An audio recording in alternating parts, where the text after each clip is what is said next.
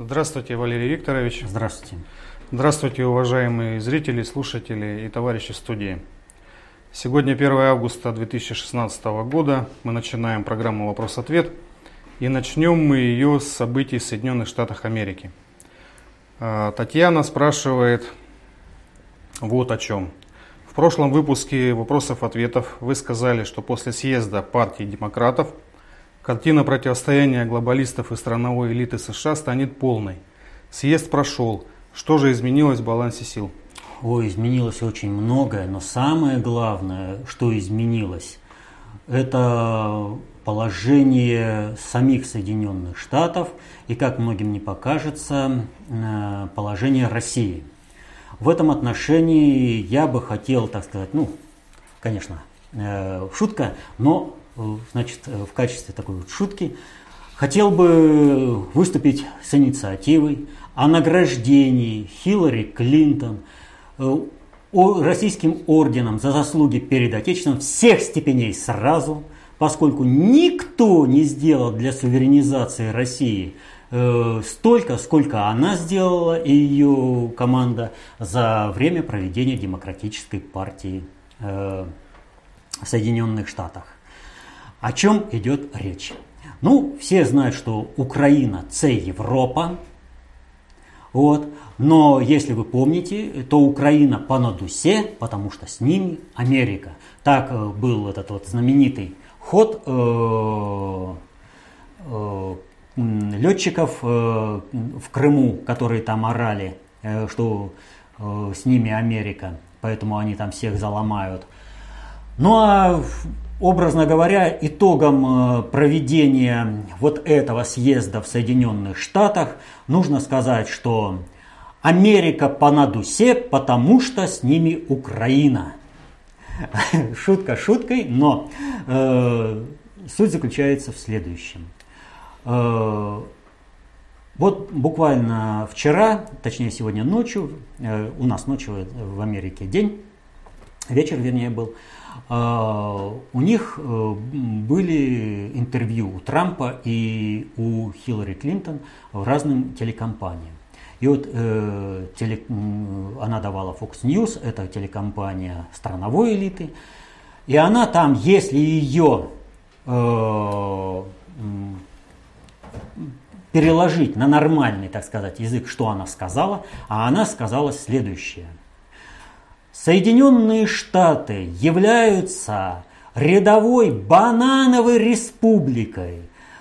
И Россия, чья экономика порвана в клочья, и находящаяся под санкциями и в изоляции, как хочет, так и вмешивается в дела Соединенных Штатов. И я, Хиллари Клинтон, сделаю так, чтобы Соединенные Штаты наконец-то стали нормальным государством. А почему орден? Почему Украина? Да потому что Хиллари Клинтон и ее команда, это, кстати, говорит об уровне понимания процессов управления э, самой Хиллари Клинтон, команды, которая ее выдвинула, тех э, пиар-манагеров, которые ей речи ставили и какие э, э, э темы озвучивать. Вот показывают, что они понимают. Так вот, они все сделали одну простую вещь. Они показали, что все в Соединенных Штатах крутится вокруг России и вокруг Путина. Они стали Украиной. Для них Путин тоже стал Богом. Они не могут ничего, не спать, не есть, не упомянув Путина не упомянув Россию. Россия у них здесь, Россия у них там, Россия... А Америка ничего не может сделать со страной, у которой, по их же собственным словам, э, экономика порвана в клочья, а они ее загнали в изоляцию и находящиеся там под санкциями. Она подняла тему Путина и России на недосягаемую просто высоту. Она ввела это в оборот, она показала, что ничего не могут сделать с Путиным. И тем самым она показала недееспособность американской правящей элиты. Но это же смотрит весь мир, это же смотрит руководство других государств, и они так, Это что ж получается? А Америка-то против России не может ничего сделать.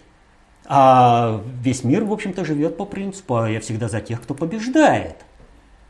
То есть, если раньше Америка через международные механизмы, внешнее влияние, через элиту так называемую россионскую, да, могла больше влиять, то сейчас, когда они показали собственную неспособность понять и противодействовать управлению Путину, что они не могут ничего сделать с Россией в таком виде, в каком она сейчас состоялась, с ограниченным суверенитетом, они тем самым, вот Хиллари Клинтон, этот суверенитет России добавила немеренно – Потому что супердержава номер один, единственная супердержава мира, здесь я полностью согласен с Путиным, показала, что она ничто по сравнению с Россией. И сделать ничего не может.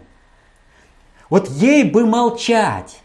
А они дальше, они показывают, что Трамп там с Путиным, а Трамп говорит, да, я буду решать с Путиным нормально вопросы. Я буду делать так, я буду делать это, вот, но я буду нормально решать. Понимаете? Он показывает нормальный подход. А что показала Хиллари Клинтон? Она показала истеричный страх. Я стану президентом, и мне придется работать с Путиным и с Россией. А Россия и Путин, они мне не по зубам. Мы уже сейчас ничего не можем сделать. Мы сейчас истерим на весь мир. Вот если бы Россия их так не страшила, она бы этот вопрос и не подняла. Но вы поймите простую вещь, насколько недееспособна страновая элита и то, что скруппировалось вокруг Хиллари Клинтон, что они свои страхи вынесли как тему на свой съезд. Они этими страхами от себя отшатнули всех, кто только э, мог еще с ними работать. Ну, кто имеется в виду умный, потому что многих наших подпиндосников элиту это отнюдь не напугает. Э, они будут служить. А вот все, кто ответственно относится, кто понимает, кто понимает, что если дождь идет, нужно зонтик там одеть или там скорректировать э, свой выход под этот дождь, вот, они э, все переориентируются на Россию. То есть Хиллари Клинтон своим всем съездом переориентировала глобальное управление на Россию. Они показали собственную недееспособность. Что касается баланса сил. И баланс сил показал, что э, сила на стороне Трампа и глобальной элиты. Сила настолько большая, что Трамп начал разбираться уже со спонсорами республиканской партии, от которой он идет. А это очень серьезная заява. Тем более, что эти спонсоры владеют э, некоммерческими организациями, э, вернее не владеют, а финансируют. Это означает, что у, у той команды, которая стоит за Трампом, есть механизмы, как эти некоммерческие организации все-таки заставить работать все равно на Трампа. А почему начали разбираться с э, этими? А это означает, что он эти некоммерческие организации хотели заставить работать на Клинтон во вред республиканской партии, кандидату республиканской партии Трампу. То есть на страновую элиту. Все нормально идет. Дмитрий Сорокин просит э, пояснить в одном из вопросов-ответов вы говорили, что Обама, Байден, Трамп – это представители глобальной элиты. Да. А как тогда понимать высказывание Обамы, что Трамп проиграет президентские выборы в США? И высказывание Байдена о том, что Трамп самый некомпетентный кандидат в президенты в истории США. Так может быть они все-таки представители страновой элиты? Мое мнение, что глобалисты поставили на публичные должности именно представителей Э, семейных кланов, которые рвались в большую политику через криминальный бизнес, чтобы на них всегда был компромат. Это Кеннеди, Буш и Клинтоны и другие. Э, побыв достаточно времени на вершинах власти, сделав большие капиталы, они решили стать независимыми фигурами и тем самым стали противостоять своим кукловодам. А, вот как бы здесь покорректнее сказать. Э, у нас э, есть э, целая серия анекдотов про Штирлица. И вот, э, ну, общий на этот, э, как бы, подход такой. Штирлиц шел по улицам Берлина, и ни парашют, ни Буденовка, ничего в нем не выдавали советского разведчика. Или э, Штирлиц там ногой открывает э, дверь в кабинете Гитлера и э, э, копается в сейфе, а спрашивают, кто это такой? Да, это Исаев, полковник Исаев. А почему не возьмете? А так все равно отмажется. Ты... И вот почему-то вот думают, что если э, кто-то, представитель какой-то там элиты, вот, он должен э, об этом кричать на каждом своем углу. Вот ну, вышел на угол и орет, я вот такой вот. А процессы управления, они идут сами по себе. Да? Вот надо отметить вот простую вещь. Э, почему давать прогнозы как бы дело неблагодарное? Дело в том, что любой данный прогноз дает информацию о возможном вероятном развитии событий, и каждая группировка в соответствии с ее интересами начинает его корректировать, то есть чтобы неблагоприятный эффект не, не наступил. Вот. Так вот, о чем здесь идет речь? Разлом э, политической элиты Соединенных Штатов идет не по линии демократы-республиканцы, а по линии страновой и глобальной элиты. А представители есть и там, и там. И вот то, что от э, глобальщики выдвинулись от э, республиканцев, а э, страновики выдвинулись от э, демократов, это э, конкретно сложившаяся кадровая э, ситуация. Вот. Но глобальщики должны быть готовы и к такому, и к другому результату. Поэтому они присутствуют и в той, и в другой партии. Но вот у них, э, они продвинули своего кандидата от республиканцев, и у них стоит задача. А как сделать так, чтобы э, люди э, проголосовали за Трампа? Как дезактивировать э, демократическую партию? Вот если они будут выходить и орать на каждом углу, что они за Трампа, ну так их оттуда и попросят. Значит, они должны стать лидерами и авторитетами в партии настолько, чтобы их мнение было весомым в отношении той же Клинтон и других. То есть, когда приходят к ним советоваться, чтобы они сказали, вот они говорят, Трамп никакой, да, а придет в кулуарах, там начнет, да, он не такой, но за него его надо пропустить потому, потому и потому. А потом мы этот результат, он там сделает то, то, то, а мы это все возьмем.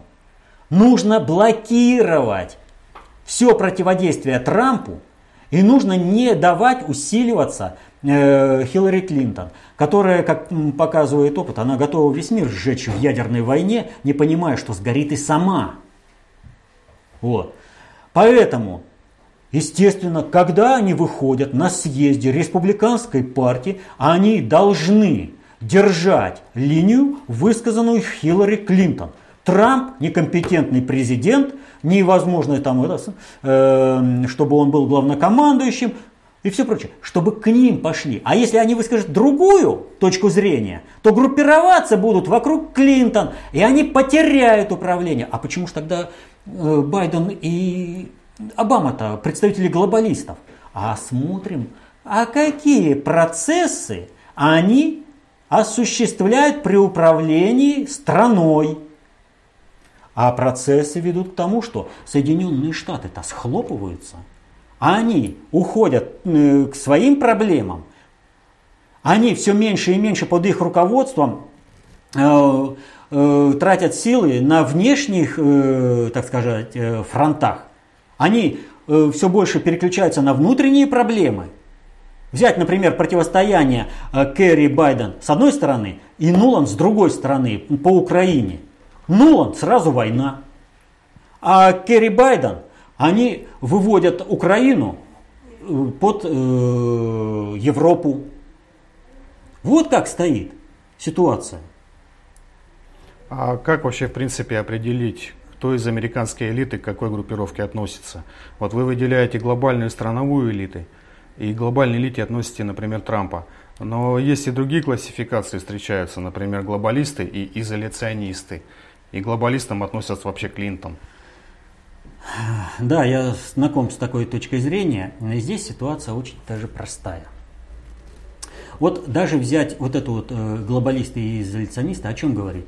Клинтон стремится сохранить э, нынешнюю э, финансовую экономическую модель, мировую. Поэтому она глобалист. Трамп стремится э, замкнуться внутри Соединенных Штатов и говорит, а за, у, у нас самих проблем выше крыши. Куда бы нам еще со своими советами-то лезть? Зачем нам все это?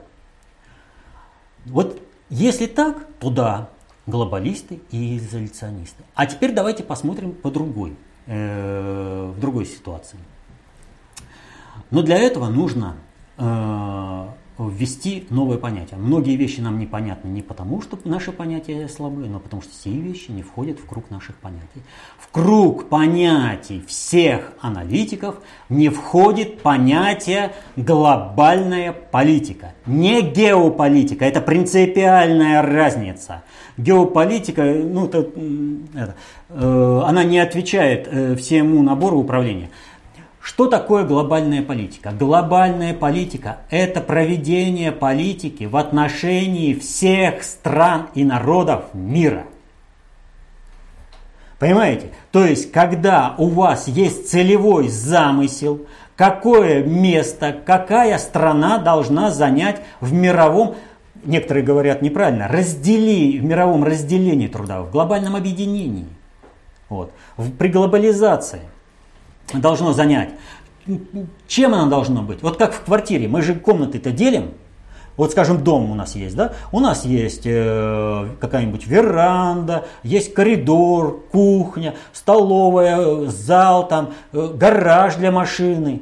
Вот что, из чего, какая страна должна быть производственным цехом, местом, где отдыхать, курорты, э, культурным центром. Понимаете, у нас же по отношению к каждой стране это есть такое, это как бы какое-то, оно пусть не осознается, но как бы мы же говорим, вот э, Германия это промышленный локомотив Европы. Говорим такое. Швейцария, финансовый центр Европы. Есть такое? Есть. Вот, и так дальше. Но нужно же пойти дальше. Нужно понимать, что во всем мире каждая страна должна занимать определенную роль и место. И это определяет глобальная политика.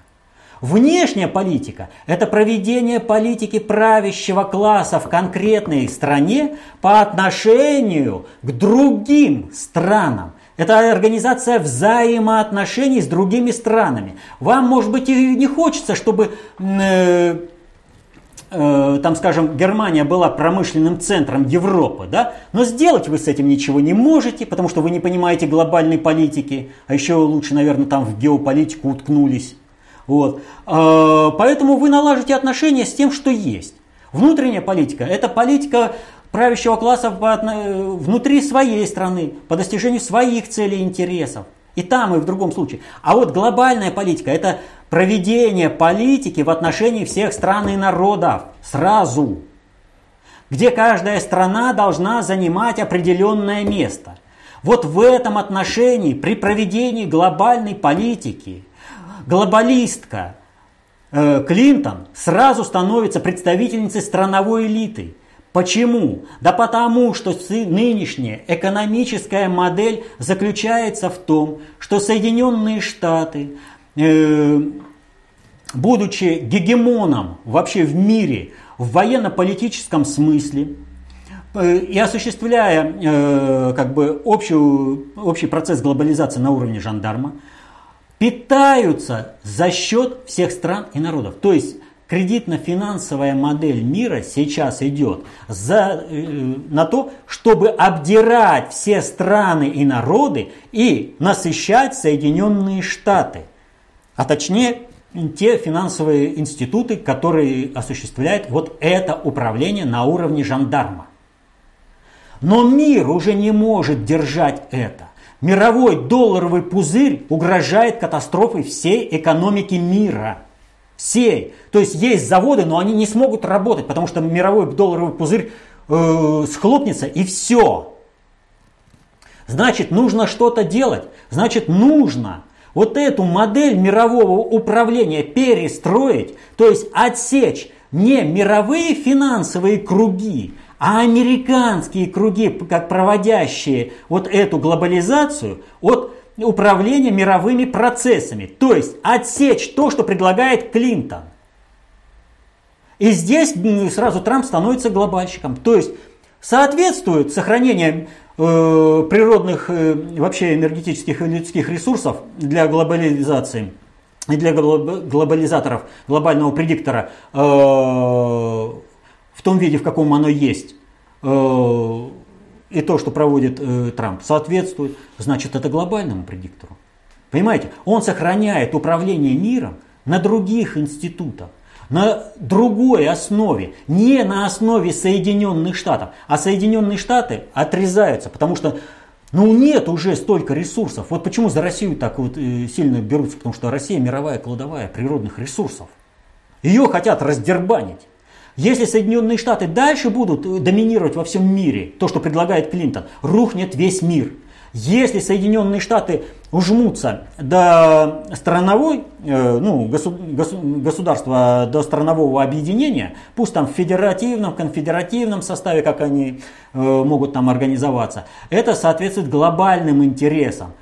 И это соответствует интересам народов США. Потому что то, что предлагает Клинтон, захлестнет весь мир войну, но эта война перекинется и на сами Соединенные Штаты, чего Клинтон не понимает. Но глобальное управление это понимает, и поэтому вот этих отмороженных, ну, у Клинтон, вы представляете, все свои страхи по поводу Путина и России вывалить и на этом построить всю свою это. Я буду Путину противодействовать. Вот бы Клинтон, когда он, единственный президент, муж ее, да, э, который, при котором был вообще дефицит э, бюджет, э, профицит, э, извините, профицит бюджета Соединенных Штатов, они так Россию грабили, выступал бы и говорил, да я Ельцина порву, там прочее.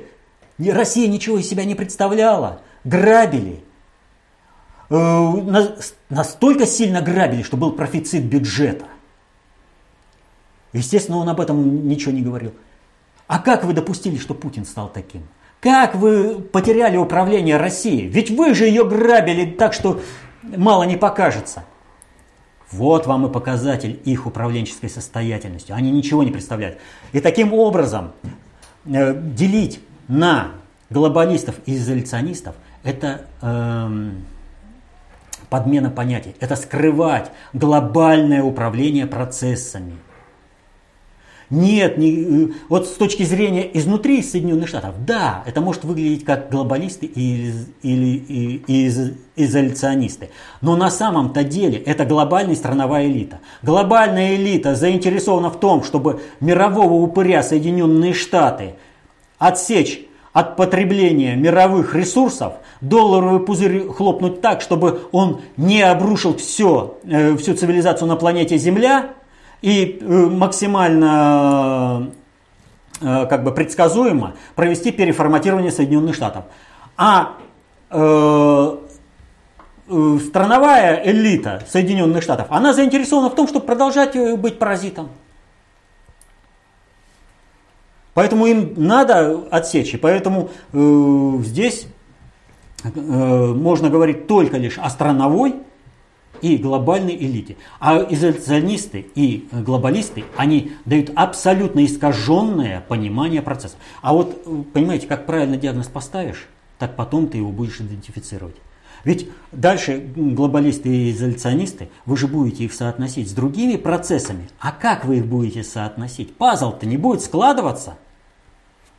А если вы понимаете, что есть страновая элита с одними интересами, и есть глобальная элита с другими интересами в отношении одного и того же объекта, государства Соединенные Штаты, вам уже проще соотнестись и понять, кто какие интересы проводит, как в этой политике маневрировать.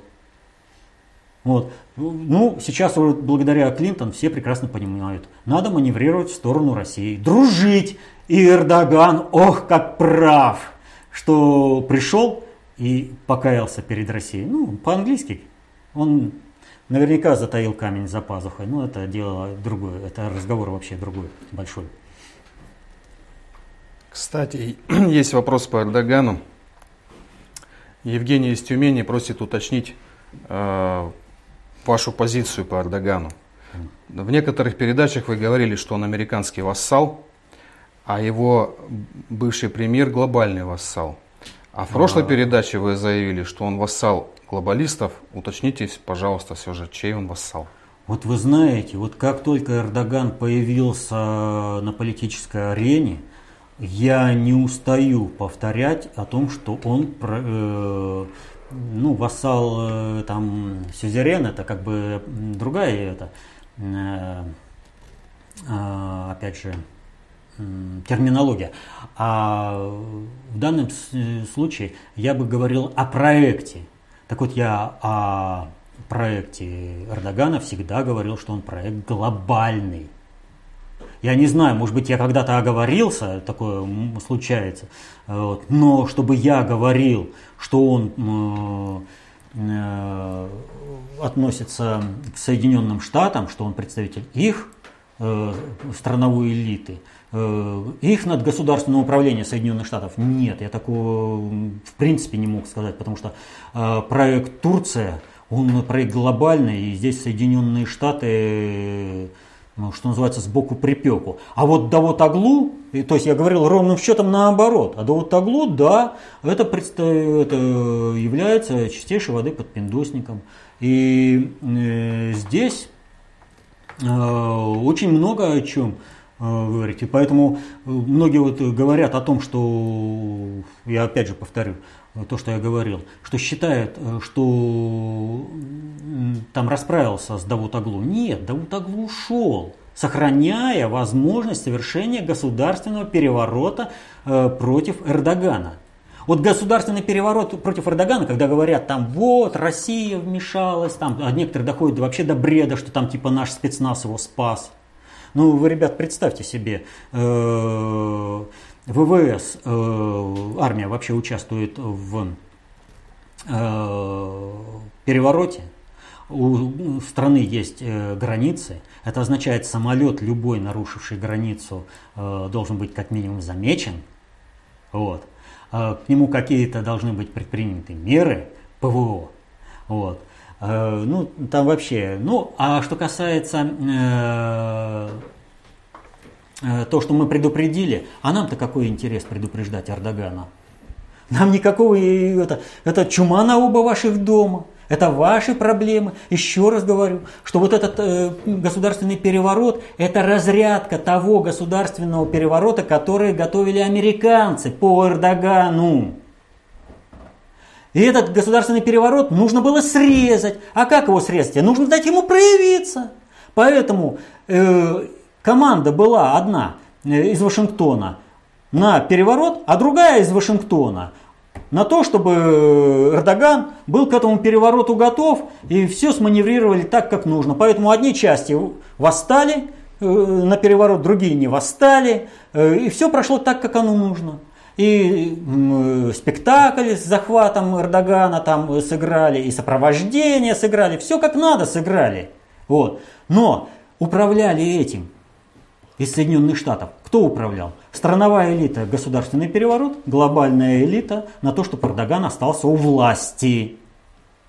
Потому что глобальная элита держит э, все на своем контроле, а исполняет страновая элита. И многие страновики, исполнители, сами того не понимая, работали на спасение Эрдогана, а потом, да, но это же как бы не соответствовало. Вон мой товарищ, с которым я поддерживаю Хиллари Клинтон, работал на то, чтобы там совершился государственный переворот, а я его здесь, э, значит, э, ему помог, чтобы он уцелел, Эрдоган. Вот отсюда, между противостояниями страновой и глобальной элиты и конфликты между различными группировками всяких там... Э, Э, так называемых повстанцев в Сирии, когда воспитанники Госдеп, э, Пентагона э, сражаются с воспитанниками ЦРУ. Отсюда все это идет, потому что глобальщики проводят свою цель. А если страновики чего-то не понимают, то их обрезают. Если э, они не понимают чего-то там, скажем, в Сирии, то те, кто подчиняется э, Пентагону ликвидируют тех, кто подчиняется ЦРУ. Э, если в Сирии, ой, в Сирии, в Турции, там нужно разрядить вот этот конфликт, что нужно? А вычистить остатки светкости в государстве. Нужно вычистить, провести масштабные кадровые чистки. Что дает? Государственный переворот. Но государственный переворот не должен состояться. Его и организовали так, что он не должен был состояться. И он теперь ведет по Гюлену, я еще раз говорю, это противостояние Гитлера и Рема. для нас это никакая не проблема. То, что вот он вычистит э, гюленовцев, которые замкнуты исключительно личность Гюлена, и которые участвовали там в государственном перевороте или не участвовали в государственном перевороте, но они замкнуты на Гюлена, для нас ничего не значит, потому что другие гюленовцы, то есть ислам-то, на основе которого строят новую Османскую империю, это гюленовский вариант. И Эрдоган стремится стать э, духовным лидером этого ислама. Для чего он э, выступил с Азаном-то? Вот. Так что э, Эрдоган это глобальный проект, а Давут Аглу это э, надгосударственный, но американский проект. Спасибо. Э, Вячеслав из Киева просит прокомментировать заявление Давут Аглу о, о том, что это он отдал приказ сбить российский самолет Су-24. Вот, замечательно. Вот, э, кстати, можно было, почему-то сразу и подумал, что это про Су будет. Здесь ведь какая ситуация? Вот смотрите. Э, мы, оценивая, как был сбит наш самолет, пришли к выводу, что он был сбит не турками, а Соединенными Штатами. Самолет был Соединенных Штатов. Э, но турки, Давутаглу, полностью подпиндусник, взял на себя все, а Эрдоган вынужден был подтвердить. Когда Эрдогана начали мирить с Россией, то ключевым вопросом встает вопрос, а как быть с Су-24? Вот Эрдоган, когда он э, сопротивлялся извинению по Су-24, он извини... сопротивлялся еще почему? А почему я должен за чье-то преступление отвечать? И они начали поиски. А, вот совершение государственного переворота дает нам возможность вывести на заказчика пилотов, назначим виновными. Они признаются, это не проблема. У них генералы уже там дали нужные показания. Не важно, что они не на прессу. Вот выходит э, там прокурор какой-то, там следователь назначенный, да, и говорит, а вот он дал признательные показания такие-то, такие и все. Да, он дал такие признательные показания. Ну так приведите пресс-конференцию с ним. Вот. Э, пилотов подготовят тех, которые дали такие признательные показания, что мы да, мы сбивали. Ну, типа, он же, Эрдоган же что говорил-то? Ну, подумаешь, каких-то там двое погибло. Ну, спешите их. Для Эрдогана люди не представляют ценности. И поэтому сдать каких-то двух э, своих пилотов, навешать, э, повесить на них преступление американское, вот, это вообще не проблема. Ему главное вывести из себя из-под удара и вывести из-под удара государства. То есть они взлетали с базы Инжерлик, вот, э, террористы, да, нам, значит, э, Соединенные Штаты ничего не сказали, пучисты, вот, они там все виноваты, вот, по этому вопросу. Поэтому этих пилотов обработать, скажем, даешь такие показания, что ты сбил, или летал, там все прочее, да, за это э, твою семью, там, скажем, не трогаем. Дадут они, какие надо показания. Вот. Но это дает возможность сразу же вывести. Ага, а Эрдоган заявляет, что Соединенные Штаты организовали э, этот переворот-то, который он подавил. А вот эти участвовали в перевороте. Так команду на сбитие самолета кто дал? Соединенные Штаты. Так какие вопросы могут быть к Турции? Какие извинения с нашей стороны? Это Соединенные Штаты все. Хотите, мы этих вон двух хоть на пожизненное заключение к вам отдадим. Они все равно будут утверждать, что они сбили. А Соединенным Штатам это надо? Нет. И поэтому, что делает Дауд Аглу? Я дал приказ сбить. Я премьер-министр. И я заявляю, что я дал приказ сбить этот самолет. А премьер-министр может давать такие приказы, которые повлияют на всю внешнюю политику государства. изменение всей внешнеполитической конъюнктуры. Это не только изменение с Россией. Это все, что завязано на отношения э, Турции и России. Вот какая-то третья страна имеет отношения с Турцией, но это противоречит интересам России, которые э, проводят политику России в отношении Турции. Что, Россия останется безучастной? Да нет, конечно. То есть это очень серьезнейшее решение, которое изменит вообще положение Турции в мире, просто в мире. И вот премьер-министр, он что, сам по себе? Да нет, конечно, Даутаглу говорит, сейчас я дал приказ, а дальше он будет говорить, что я все это обговорил с Эрдоганом. А для чего это делается? А для того, чтобы не вывести на того, кто реально сбил самолет. Вот, кстати, вопрос, э, это кому, ну, это, в каком проекте кто работает, Эрдоган или э, Давутаглу? Вот к чему его заявление-то. Порушить, не дать договориться Турции и России и по-прежнему сохранить влияние Соединенных Штатов э, в Турции. Вот на что направлено это заявление Давутаглу. Поссорить. Потому что а вдруг Россия согласится невиновных принять и тоже, ну, спектакль устроит, и невиновные будут сидеть.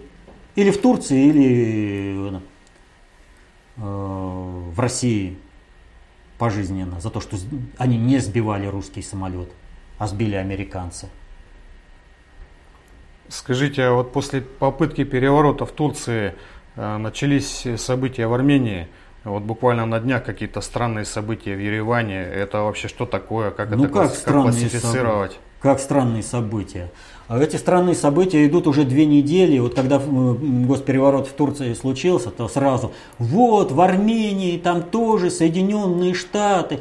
И вот э, аналитики там всякие разные начали искать там, как они э, эту информацию подгонять. Ну, неужели никому не очевидно, что там вообще все происходит по-другому? Ну, все абсолютно происходит не так как если бы это рулили Соединенные Штаты, что там что-то другое происходит, какое-то очень странное противостояние между вот этими захватчиками полка патрульно-постовой службы и правительством э, Армении. Что-то все идет вот не так, не так, и вдруг вот они противостояние было, было, и вот они, убив двух полицейских, сдаются. И нам говорят, вот от Соединенные Штаты, они там везде лезут. Но есть Э, некоторые вещи, которые надо понимать э, и которые дадут понимание того, что происходит в Армении. Еще раз говорю, я уже по этому поводу говорил, Армения это особый случай. Он завязан на положение Армении и участие Армении в глобальном проекте Великой Северной Армении. И вот э, что происходит сейчас. Сейчас происходит то, что вот этот проект ввиду обретение суверениз... это, того, что Россия идет по, процесс, по пути суверенизации, обла... восстанавливает свой суверенитет, обретение полной своей это, идеологической, концептуальной э, независимости э, государства России, э, проект Северную Армению надо замораживать. А внутри Армении очень серьезный националистический аспект – очень серьезный. Но эти упертые, которые вот это вот э, сведомые украинцы, сведомые казахи, какие угодно, его надо как-то утилизировать, его как-то надо вписать. Но если утилизируешь вот этих э, сведомых э, армян, то ударишь по идее Великой Армении. Тогда у тебя будет подрыв и в противостоянии с Азербайджаном. А пойти по пути этих националистов – означает то, что Армения не сможет состояться в рамках вот этого проекта Великой Северной Армении. А тем более, что на нее теперь заводят еще и вывеску э, евразийцев, глобальщиков евразийцев. Помните, визит Папы Римского мы разбирали. Что нужно делать? Нужно дезактивировать вот этот э, элемент сведомых армян. Как дезактивировать? Идеологически их разложить. То есть они захватили, выступали, выступали, а ничего не происходит. Нет, как не происходит? Там их поддерживали, они полностью там поддерживали это, ну, как бы, это население, приходило, массовые выступления, там все прочее, да? Вот. И вот они, значит, перед тем, как сдаться, они там заявляют, наша миссия положить начало восстанию завершена, началось общенародное восстание. Какое восстание? Когда вы захватили этот полк, ваши люди выводили на улицы тысячи. Когда вы сдались, маршем прошлось порядка 200 человек. То есть за эти две недели вы оказались идеологически разбиты настолько, что население от вас отвернулось. О каком восстании вы вообще говорите?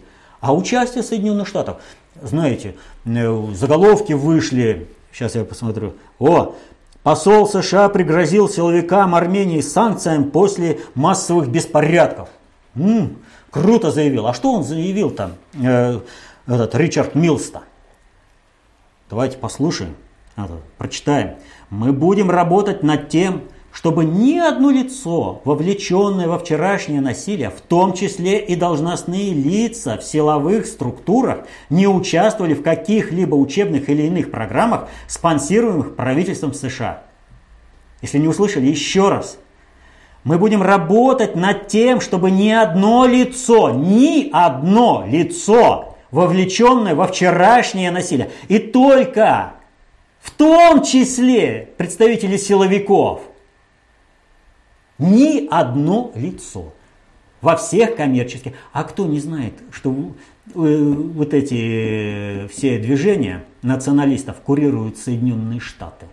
Это очень серьезнейшее заявление в мировую это, дипломатическое. Это, это означает, что я сейчас, наши НКО, прекращаем всякую деятельность с, с армянскими националистами и с теми, кто представляет их интересы в силовых структурах. Это серьезнейшее заявление. У нас аналитики это поняли. Я про журналистов не говорю, они вообще Э, вот везде Соединенные Штаты. То есть, а почему он так заявил? Проект Великая Армения, Северная Армения, не может быть отдан страновой, на откуп страновой элите США. Вот с таким пониманием Хиллари Клинтон, она что бы сделала? Да она бы утопила Армению в крови, не понимая проект Великой Армении. На что он замкнут? На что работают уже не одно столетие? Какое? Уже второе тысячелетие работают на проект, и отдать Хиллари Клинтон, которая не смогла ни ее мужу которому дали вообще, он господином был, господином в России был, Россию грабили, говорю, профицитный бюджет. И с этого они скатились на то, что истерика с официального съезда. Ах, Путин, а Путин, все, мы не, мы не знаем, что делать с Путиным. Мы банановая республика, он вмешивается в нашу государственность. Я сделаю так, чтобы ничего не было. Мы станем нормальным государством. Это что ли? Вот им отдавать? Да глобальщики что, с дубу рухнули, что ли? Поэтому так странно и шло противостояние. Шло идеологическое развенчание. Выпуск пара. Сворачивание на определенную перспективу. Это не значит, что будут националистические сегменты уничтожаться. Именно националистический сегмент, ненависть к русским, что они не подохли ради Великой Армении и заключили Карский договор – обеспечила то, что в 1977 году в метро взорвали людей. Армянские националисты. Вы думаете, что Армения будет там э, питать какие-то дружеские чувства вот на такой основе к России и к русским? За то, что Ру- Россия дала им территорию, которую азербайджанская территория, не надо это забывать, Риванское ханство.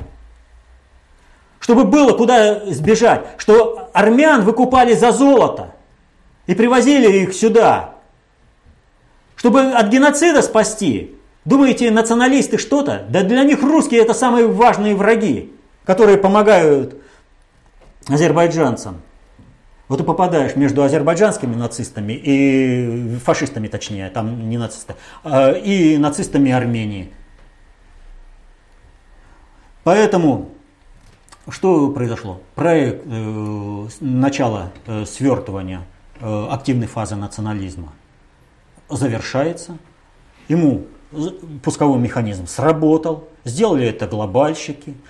Вот, и дальше пойдет обычная работа. Еще раз повторю, националистов как э, явление искоренять не будут. Но им будут показывать, что они неправильно понимают государственную политику. Ситуация другая. А вот вы неправильно понимаете ситуацию. Будете правильно понимать? Снова будем все дальше двигаться, строить Великую Армению. Будем дальше на север двигаться. Пользователь Сергей просит прокомментировать новость о том, что Афганистан просит у России помощь в борьбе с ИГИЛ. Э, это их просьба по выдавливанию США или это какая-то ловушка? Или то и другое? Это ловушка. И это однозначная ловушка. Она заключается вот в чем. Все, наверное, в курсе о том, что сегодня произошел очередной теракт в Кабуле. Взорвался грузовик. Э, жертвы. Э, вот. И вот э, этот теракт, он не был бы так скажем, каким-то таким явлением сверх, ну, теракты постоянно совершаются в Средней Азии, на Ближнем Востоке, и как-то Европа на эти теракты не смотрит особо, но этот теракт особый.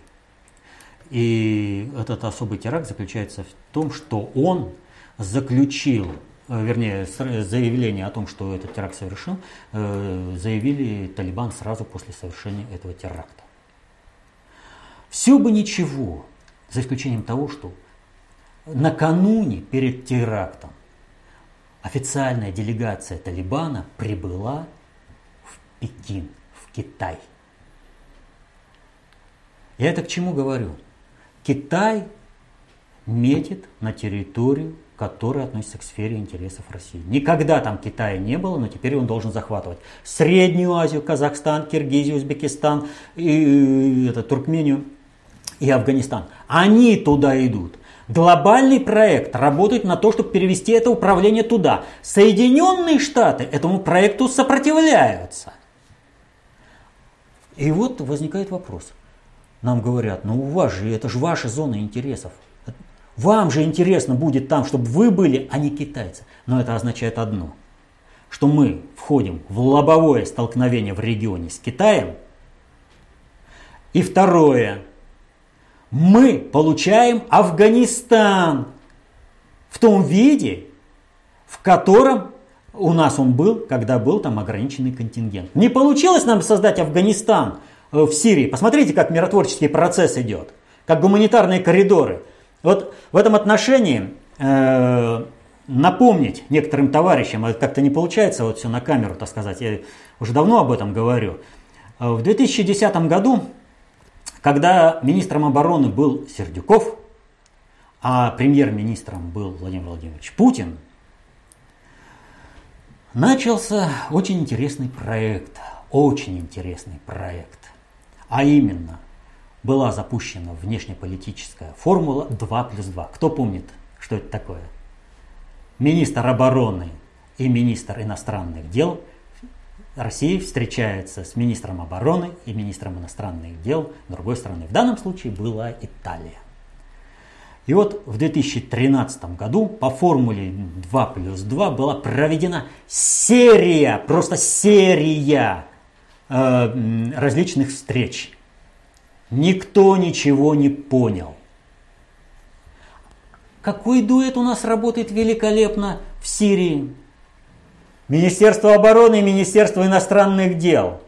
Вот кто из этих вот Путин проект запустил, никто ничего не заметил. Хорошее управление его не видно. А какие проекты чудесные он запускает сейчас, это, ну, это вообще, ну об этом не будем. Вот. Пусть получает, кто не видит, кто не понимает вообще, как осуществляется управление, пусть получает вот такие. Они даже сейчас не могут осознать, что этот проект был запущен в 2010 году. Его эффективность сейчас в Сирии работает. Так вот, в Сирии им не удалось создать Афганистан. Они хотят нам Афганистан подсунуть в чистом виде. Но, повторю, у нас формула 2 плюс 2.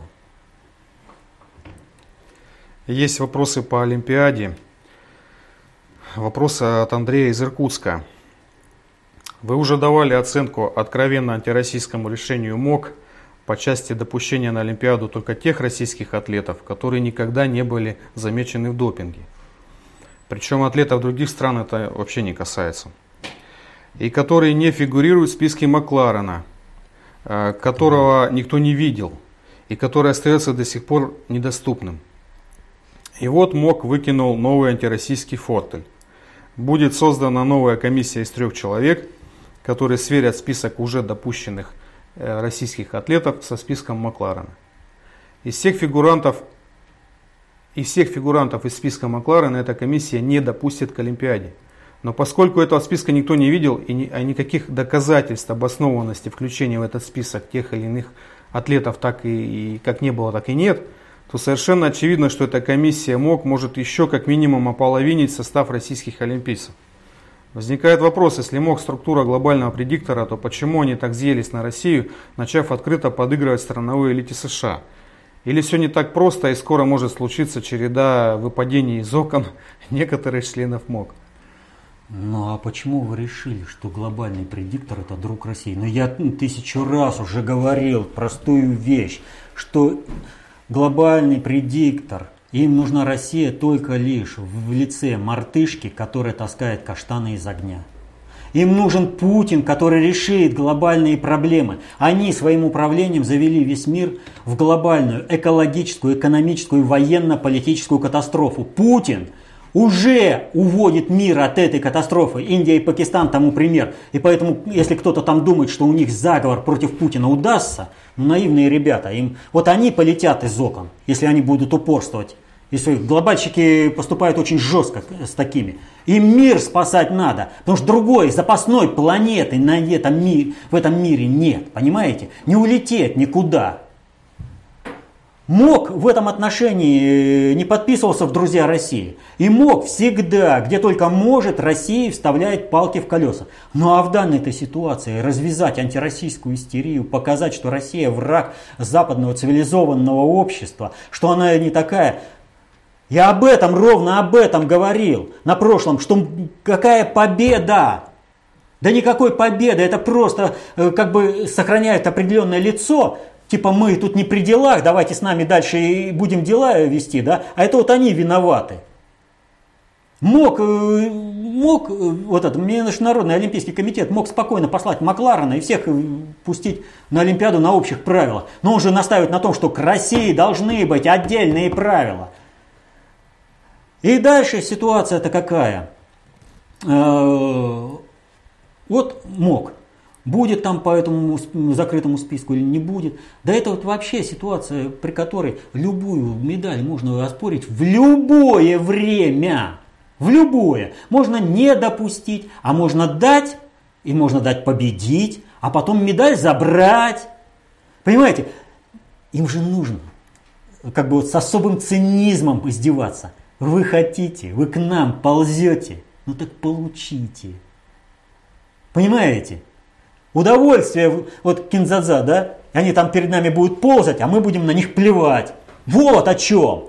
Они предлагают ползать. Ползайте. А мы в любой момент изменим правила игры. Вы вообще для нас-то никто. Вы русские. Вы виноваты в том, что хочется нам кушать.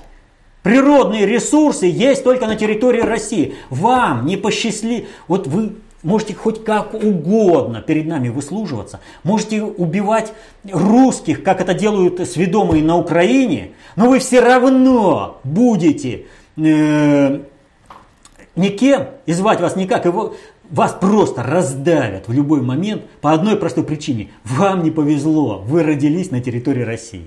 Просто. Вы вот одним своим уже э, фактом рождения не нужны. Оптимально, когда вы перебьете друг друга. Но не перебьете, мы вас додавим. Вы не нужны здесь. Не должно быть остаться народа, который может претендовать хоть в какой-то мере. Даже в той мере, в которой позволено индейцам США присутствовать на территории США. Русским и народам, населяющим Россию, этого не дано. Они должны быть уничтожены под корень все. Это глобальная политика. Кто ее будет осуществлять, это уже вопрос десятый. Значит, поддерживать общее, вот, общее настроение антирусское, антироссийское, его необходимо. МОК и делает это.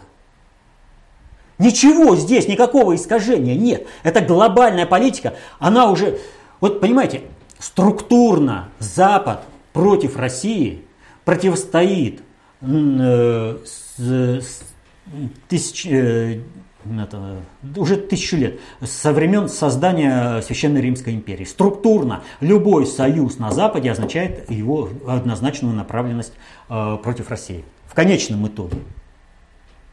И вы думаете, что-то изменилось? Вот сейчас вдруг они так поменяют? Нет. Они так не меняют такие концептуальные вещи. Они готовы, чтобы Путин и Россия решили проблему глобального экологического, экономического, э, экономической и военно-политической катастрофы, но при этом они должны сохранить механизмы, чтобы Россию уничтожить сразу после решения этих проблем. Наша задача решить так, чтобы они не смогли нас уничтожить. То есть здесь наши цели спасти мир совпадают, но будем их решать таким способом, чтобы сохранить Россию. Но у нас есть часть элит, противостоящая Путину и э, выступающая э, в рамках заговора против э, Путина и совершения государственного переворота, которая готова погибнуть э, раньше, чем даже будет спасен мир. Ну, это вот как Хиллари Клинтон, то есть ничего не понимает, вообще ничего не понимает. А, в связи с тем, что вы сказали, вопрос от Вячеслава Юрьевича. Минутку, минутку. Я по Олимпиаде еще. Значит, э, Олимпиада.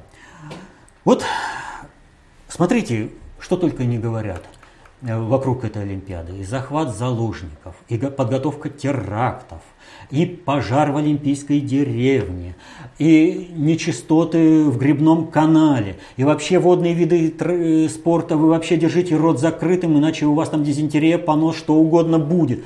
То есть вот на какой уровень опустилось мировое олимпийское движение. Это реальный, вот как бы там того не хотели, но это все, вот эта Олимпиада последняя в этом плане. Все, она может умирать дальше как угодно. Но вопрос об организации настоящего олимпийского движения, вот он, все. С этой Олимпиады он становится неотъемлемым. Поэтому Тарим и говорит, а нам ваша Олимпиада никуда не упирается. Это даже для глобального предиктора понятно. Япония там еще чего-то там примем этот э, флаг, да, но у нас мы даже еще не начинали стадион-то строить. Четыре года, а мы еще даже вообще ничего не делали. То есть для глобального предиктора тоже все очевидно. И поэтому навредить интересам России, да еще и козлом отпущения выставить Соединенные Штаты, ну, ну как откажется глобальный предиктор и его как бы структура Международный Олимпийский комитет. Здесь, пожалуйста, страновикам, работайте.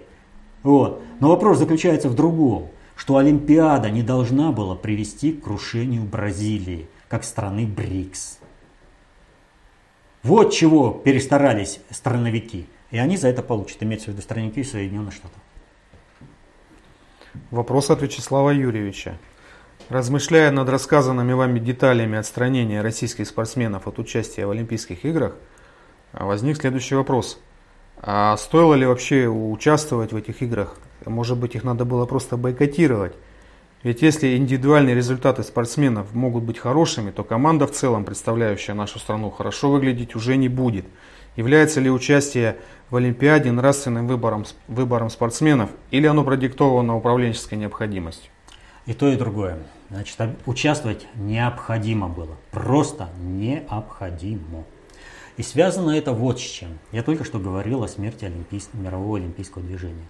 Мировое олимпийское движение умерло на два паса в 1980 в 1984 годах. В 1980 году Соединенные Штаты и их союзники пробойкотировали советскую Олимпиаду и не поехали. А в 1984 году они не, Соединенные Штаты не пустили, понимаете, не пустили на свою Олимпиаду своих идеологических противников. Безопасности не гарантируем. Я помню те жаркие споры, когда вот бойкот. Я говорю, какой бойкот? Вы официальное заявление слышали?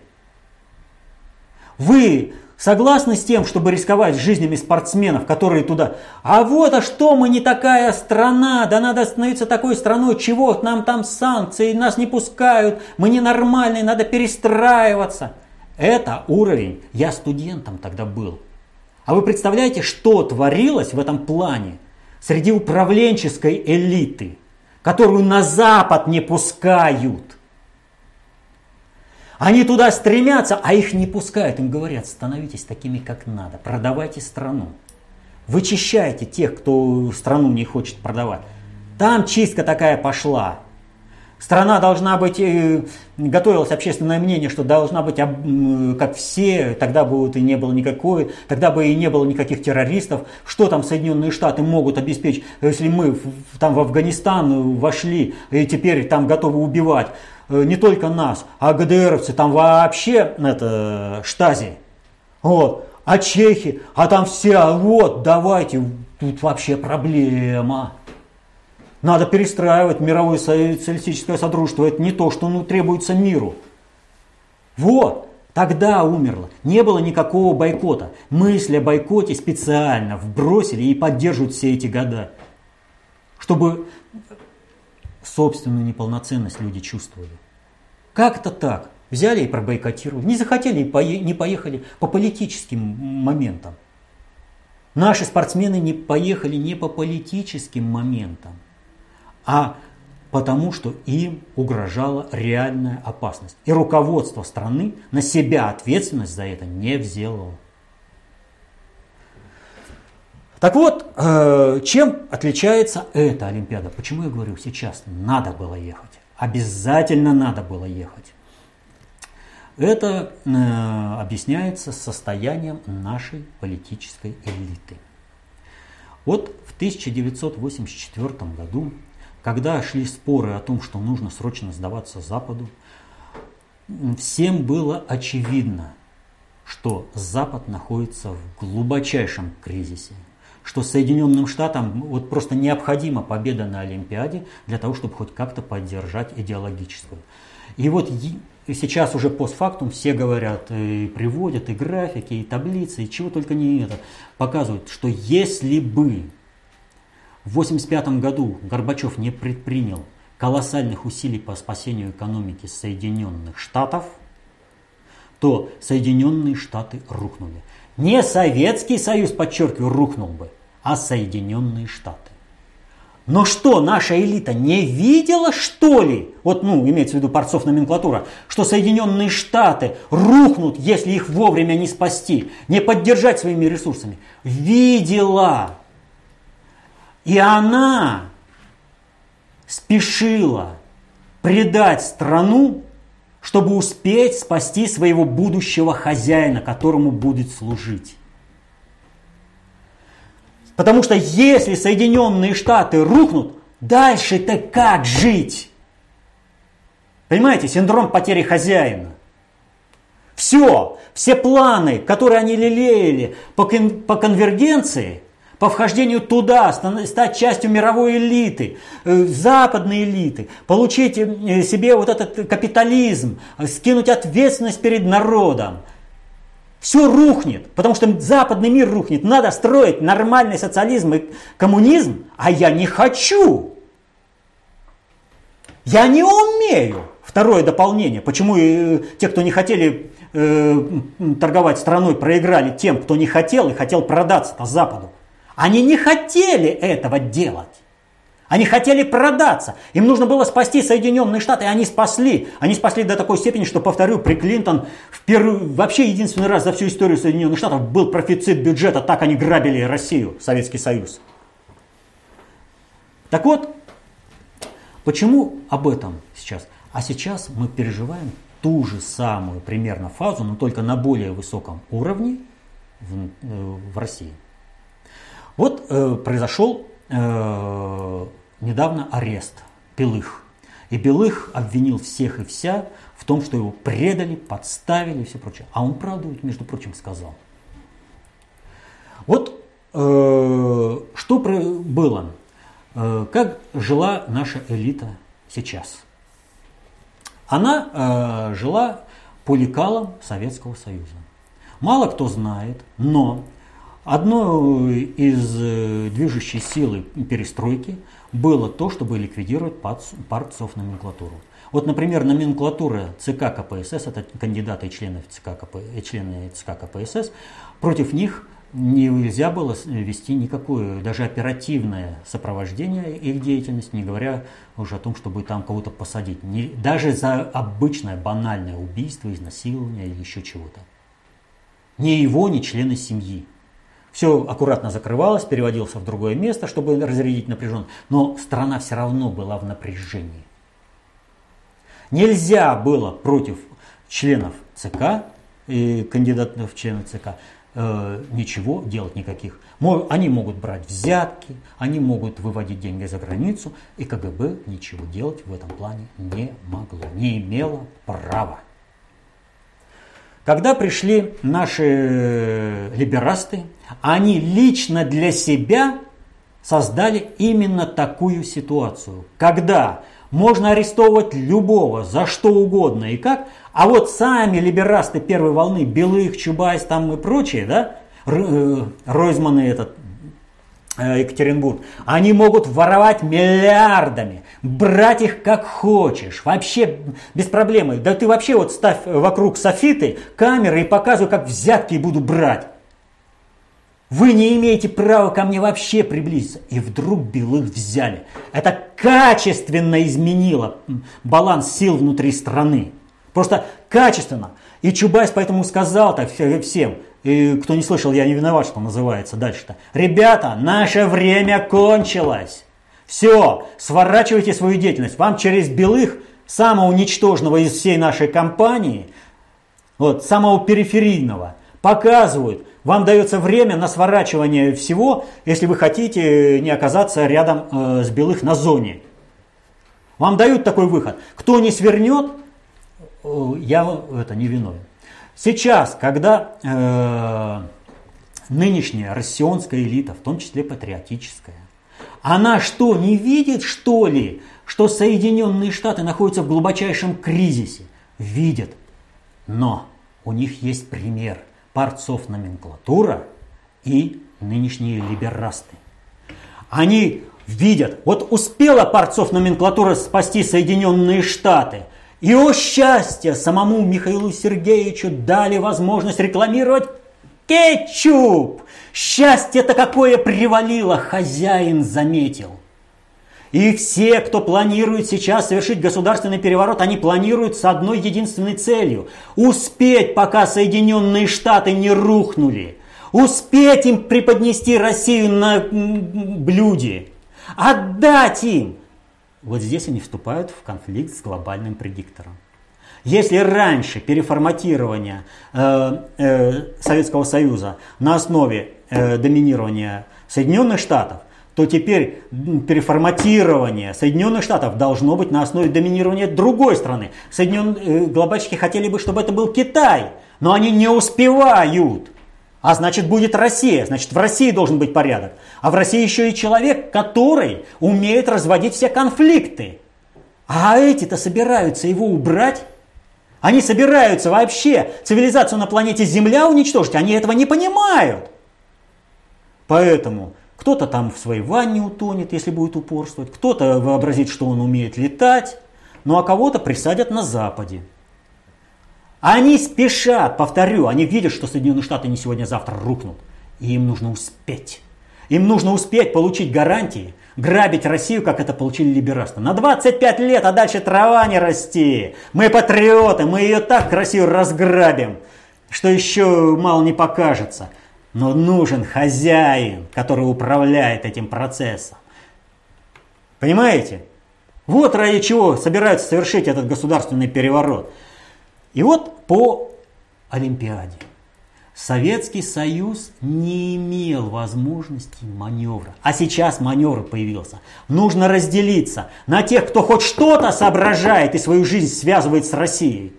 И на полных отморозков – которые вообще ничего не понимают в управлении и готовы погибнуть ради интересов США, ради того, чтобы им хозяин дал возможность рекламировать кетчуп. И, по, и здесь, пожалуйста, ребята, мы никому не запрещаем. Вы спортсмены, вы работали. Хотите? Езжайте. И многие хотят. Вот. Но дальше-то возникает ситуация. Мы про МОК говорили, как по отношению к нашим спортсменам поступают. И весь-то вопрос-то дальше заключается в следующем. А как та кланово-корпоративная группировка или другая в России будет реагировать на это? Кого вычищать? Водораздел пошел. Понимаете? Должно произойти отсеивание. Всех, кто планирует государственный переворот, на тех, кто хоть что-то понимает в глобальной, э, вообще, ну пусть не понимает в глобальной политике, таких вообще я не вижу, вот, но хоть что-то понимает э, в перспективе, и что надо выживать, что Соединенные Штаты уже не спасти. Это противоречит интересам глобального управления. И если это противоречит глобальному управлению, глобальное управление как расправляется с теми, кто... Сколько банкиров-то за последние два года? 60 вылетело. Крупнейших банкиров. Кто в окно выпрыгнул, кто в ванне утонул, а кто всю семью сначала перестрелял, а потом сам себя десятью выстрелами убил. Ну, одного мало было. Два из них контрольных в голову. Вон, списочек-то есть, он растет. Поэтому вот кого, кто не меняем, кто ничего, эти списки ничего не говорят, те пойдут дальше на переворот. Ну, их почистят сами глобальщики. Посредством механизма Генеральной прокуратуры ГП. Ну, далее вопросы тоже, в общем-то, по российской элите. Вопрос от Юрия. Хотелось бы услышать э, ваш комментарий по укреплению вертикали власти государем Путиным. Давненько не было таких масштабных перестановок. За один день государь сменил трех полпредов и четырех губернаторов. Нормально. Вот когда говорят э, о каких-то там э, полномочиях, да, вот, нужна нормальная практика. Подготовил, вовремя провел, смешал все карты. Нормально. Это нормальная, это не должно быть вызывать какого-то ажиотажа. Это нормальная кадровая работа. Поэтому никаких комментариев здесь ну, я не вижу необходимости давать э, по личностям. Дальше. Ну, тем более это, наверное, заранее все как-то готовилось. Ну, вы знаете, судя по тому, что э, сначала сообщили о том, что Меняйло, вот комментарий не хотел давать, но я как бы покажу. Э, Меняйло, значит, э, отправлен в отставку, он, и он говорит, а я не знаю об этом, я на работу еду, а ты назначен уже полпредом, а я, я этого не знаю, и мне никто ничего не сообщил. Так что нормально все. То есть такое... Не надо ажиотажа вокруг этих процессов. Вот это, вот это нормальная деятельность. Вот так и должно, в принципе, идти. Не в больших, в меньших объемах. Вот. Это не играет а по-крупному большой роли. Просто нормальная кадровая работа. А не какие-то там э, сверхполномочия. Хорошо. А, Александр Бабуркин просит прокомментировать новость об освобождении от должности с поста посла на Украине Зурабова. А, ну по личности, ну, давайте по Зурабову. И назначение временным поверенным Торопова. Означает ли это, что на место подпиндосника придет патриот, компромиссная фигура или это замена шила на мыло? И второй вопрос здесь же. Также появилась информация о том, что послом на Украине может быть назначен нынешний полпред в Приволжском федеральном округе Михаил Бабич. Ну, здесь э, вот это вот все убираем. Э, кто там может быть назначен, кто там не может быть назначен. Тут главная отставка самого Зурабова. А, тут надо понимать вот какую вещь. А, Зурабов, он ведь не сам по себе. Он представитель определенной политической ситуации. То есть Отставка Зурабова – это означает смена политического тренда. В толпоэлитарном обществе каждое управленческое решение делает человек новый. То есть вот каждый маневр, потому что э, каждый должен э, рулить только на своем участке. А повернуть э, уже дальше он не может. Он в определенной степени замкнут. Зурабов считается другом Порошенко. Зурабов долгое время там был, были претензии к его деятельности, но эти претензии вырастали на основе того, что не понимали самой фигуры Зурабова. И не какие-то там ну, это, эти личности, а вопрос заключается в политическом тренде. То есть, вот Украина, как вот это псевдогосударство во главе с киевской бандой и Порошенко, она бы не пережила и одного года. Одного года. Если бы не мощнейшая политика, экономическая подпитка со стороны антироссийских элит внутри России. За счет России поддерживается устойчивость э, киевской банды, э, которую олицетворяет Порошенко. И вот этот процесс, который медленно, но ломали, ломали и ломали, он теперь отставкой Зурабова показан прекращен. Теперь пойдет другой процесс. И под этот процесс будет другой человек. Не важно какой. Но это уже не будет перекачка ресурсов в том объеме, повторю, потому что в каком-то объеме она все равно будет, в любом случае. Вот. При назначении даже сверхпатриота. Вот.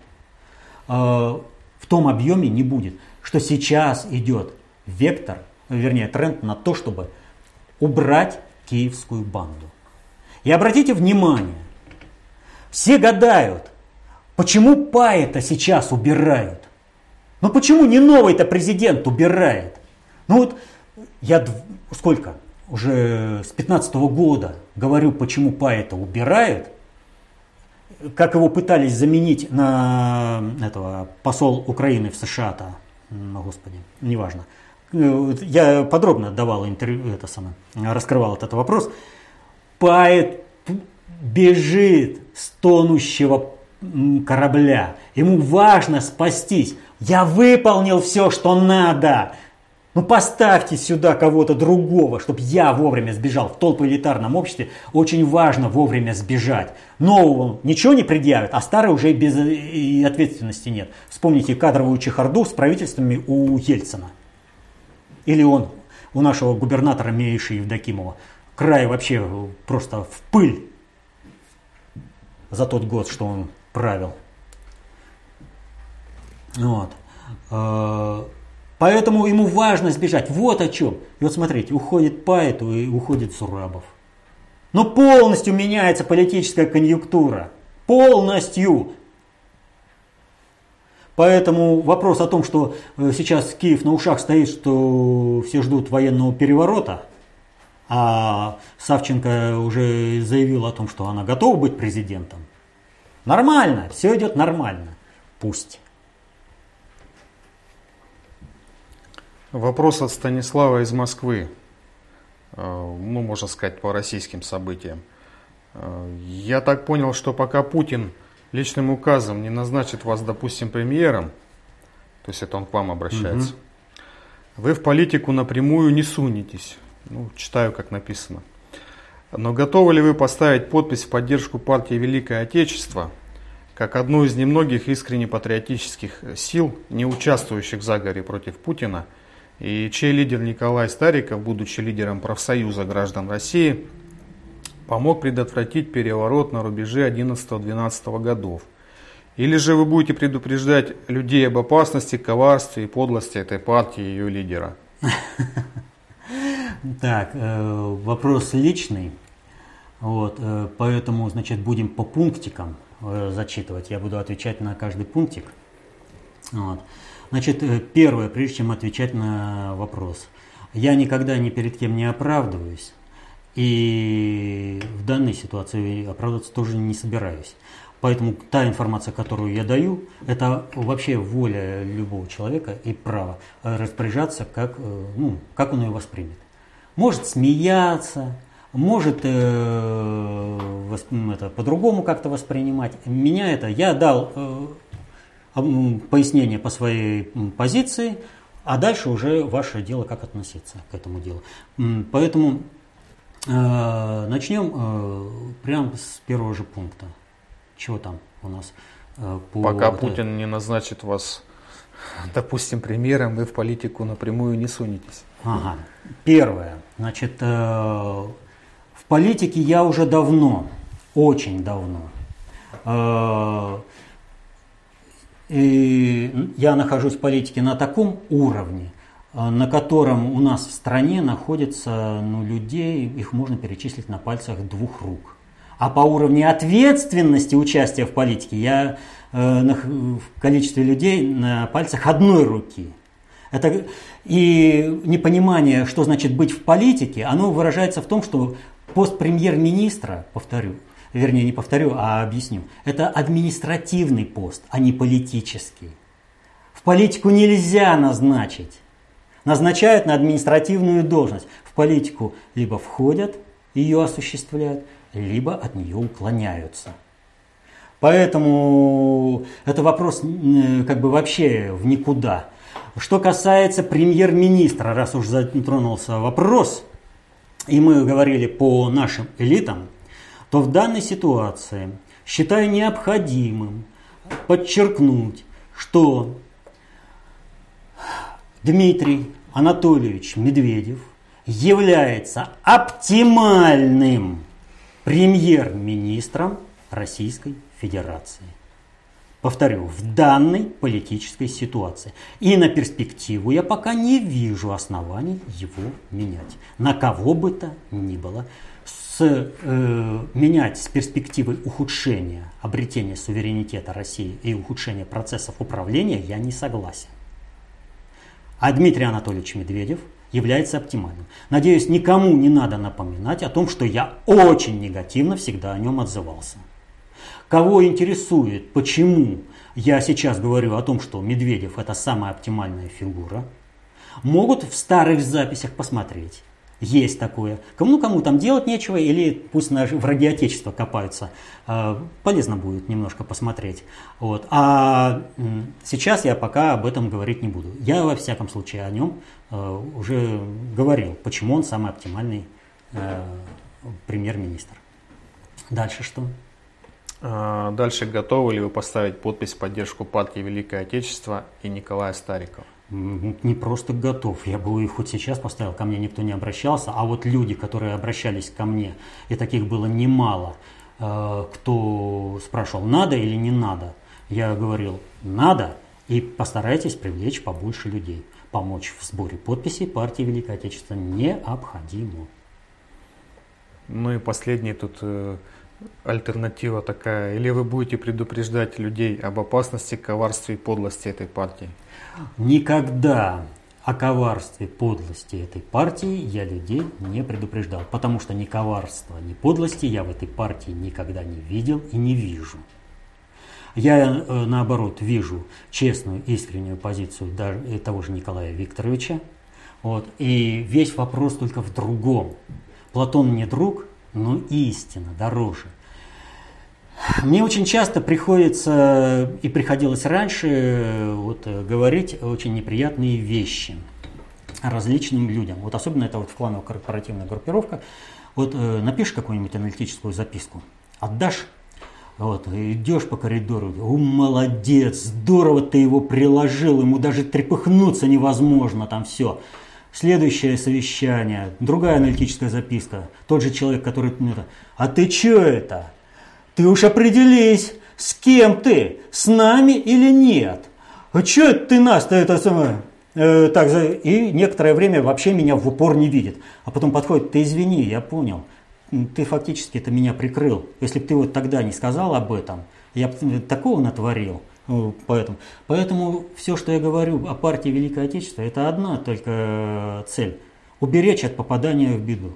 Ведь э, вот сейчас нет ни одной политической партии, ни одной политической силы, которая бы не участвовала э, в плане государственного переворота. Ни одной. Партия Великой Отечественной, вот как многим там не покажется, тоже участвует. А я не хочу, чтобы она там участвовала, поэтому я и предупреждаю, что есть такие вот моменты. Вот это антимайдан, вообще ничего не стоящее, вот абсолютно ни на чем не основанный конфликт э, с нодом э, Федорова, вот если бы Николай Викторович э, э, с Федоровым бы э, поддерживал отношения, то НОТ бы работал на ПВО на этих выборах, и не было бы вот этого дурацкого манифеста народного вечи, который реально подставляет людей и готовит государственный переворот. Не было бы. Вот. И таких вот моментов, их перечислить много. Вот. Я вообще, э, вот на этих выборах, надо отметить и сказать прямо, голосовать больше не за кого. Только за ПВО.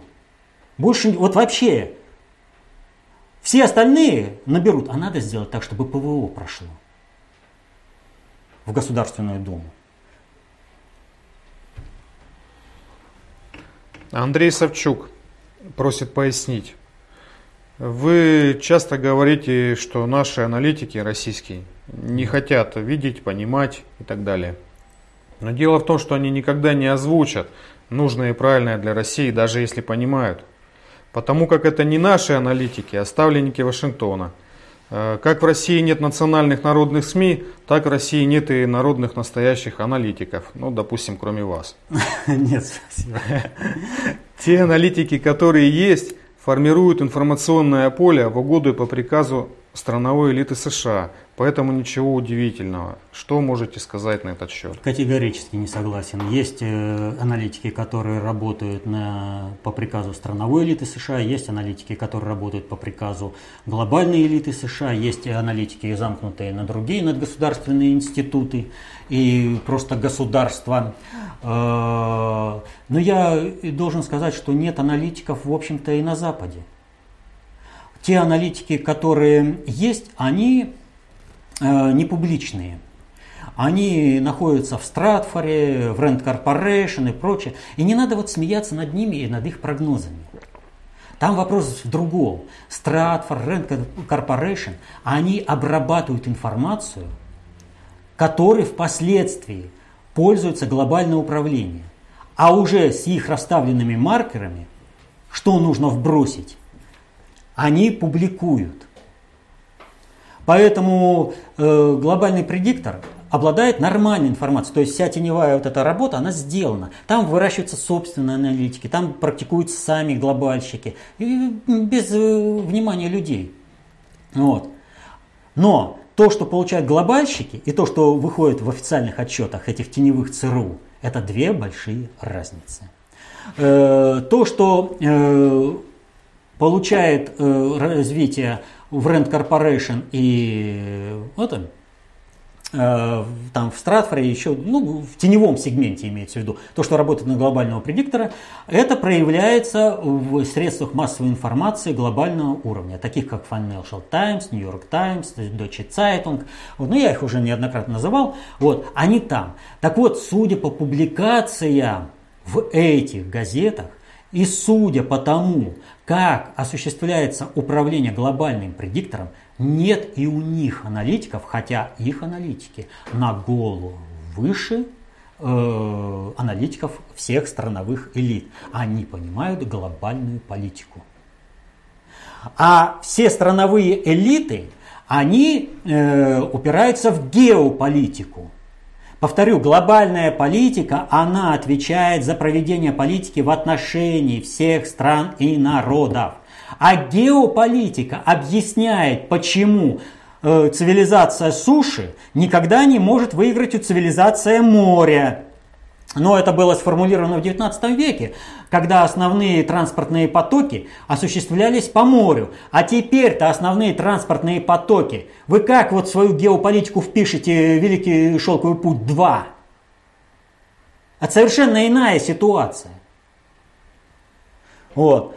Так вот, э, шут бы с ними, с, с этими нашими аналитиками, которые не хотят работать на Россию, а работают на интересы Соединенных Штатов. Да без проблем. Вопрос-то в другом.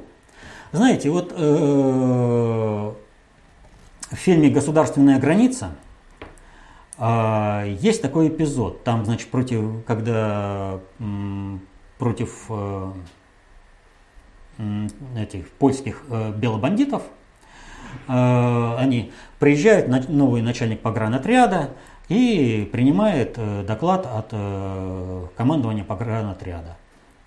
И вот они ему там по ушам ездят, говорят то, что вот как бы надо там это. Он говорит, все, ребятки, давайте так. Туда, наверх, мы с вами любой доклад сформируем, так, чтобы не подставиться, и сделаем, и пусть он будет. Но меж собой, меж собой, мы должны пробавляться одной правдой. То есть, вот на кого бы ни работал аналитик, он должен дать точный диагноз болезни. Он должен определить точно процесс, явление. Вот как, э, например, с той же Арменией. Ну вообще все э, ничего не могут понять, что и как происходит. Глобальной политики не знают, не знают проекта Великой Армении, вписать не могут. По Турции с переворотом спецназ прилетел спасать Эрдогана. Да нам это надо. Эрдоган грохнется, мы Дарданеллы и Босфор заберем спокойно, без всяких вариантов, без всякой войны. Нам только люди цветами встречать будут. Наконец-то порядок наступит. Ну, вот. Так вот, что происходит с аналитиками? Аналитики показывают, вот все аналитики мира, в том числе и глобальщики, которые понимают глобальную политику – они знают, что глобальная политика есть, у них есть цели глобальной политики, а они формируют информационное поле из реальных фактов, максимально благоприятное в их понимании для целей той кланово-корпоративной группировки, на которую они работают. Они не дают диагноза, они не разбираются в процессе явлений. Они занимаются шулерством, чтобы им сверху не настучали. А там, ну что, ну произошло, я чего? Ну а все такие. Вот поэтому-то нет ни у кого интереса, вот абсолютно никакого интереса, чтобы э, я там, скажем, кого-то обучал или кому-то передал э, свои умения, знания, навыки. Вот вы говорите единственный. Да не единственный я. Интереса нет в нашей работе. Есть интерес наоборот, чтобы мы не присутствовали, потому что это жирный кусок у этих аналитиков отнимает. Да мне не нужен их жирный кусок. Ну не хотите вы учиться, не надо, э, всех жизнь раста, э, это, рассудит. Вопрос в том, что э, этого аналитика, который формирует э, иллюзию для своего клана – постигнет судьба того же самого клана. А клан отыграется в первую очередь на аналитике. Поэтому, ведь как можно определить, есть у нас аналитики или нет? В точности анализа и в видении процессов управления. Но если ты не понимаешь глобальной политики, о каком вообще анализе может идти речь? Если у тебя геополитика, все, суши весла. Ты ничего не сделаешь, тебе геополитику дал взрослый дядя из Лондона, чтобы ты сидел в своей песочнице и не чирикал, чтобы ты кольца анаконды там искал. Почему там э, это, кто называется, цивилизация моря всегда победит? И что это цивилизация моря? Искала-то э, те же английские и в Индии, и в Непале, и на Тибете, и в Афганистане, и у нас в Средней Азии. Цивилизация моря, однако. Чего они туда лезли-то? Вот когда поймешь, что тебя цивилизации моря и цивилизации суши развели, как лоха, и хватит сил вот, кстати, о Старике, Старикове говорили. Он постоянно геополитика, геополитика, да? Но сам-то он понимает, что геополитика это лов. Он же у себя, вот у меня квитанция, между прочим, есть о том, что он понимает, что геополитика это не наука. Он говорил, напишу книгу по геополитике, э, учебник по геополитике. Потом сказал, не, учебник я не смог написать. А почему? А нет э, э, науки, нет учебника. Вот глобальная политика – это реальная вещь, которую можно потрогать. Что такое геополитика? Это виртуальное сочленение. Э, и что написал Николай Викторович у себя в книге? На мой взгляд, я там не помню полную цитату, на мой взгляд, в геополитике нет многих вещей, которые там э, дают правильное понимание. Он же это написал, там, по-моему, в предисловии, сразу же. Вот. Но однако же геополитика. Ну,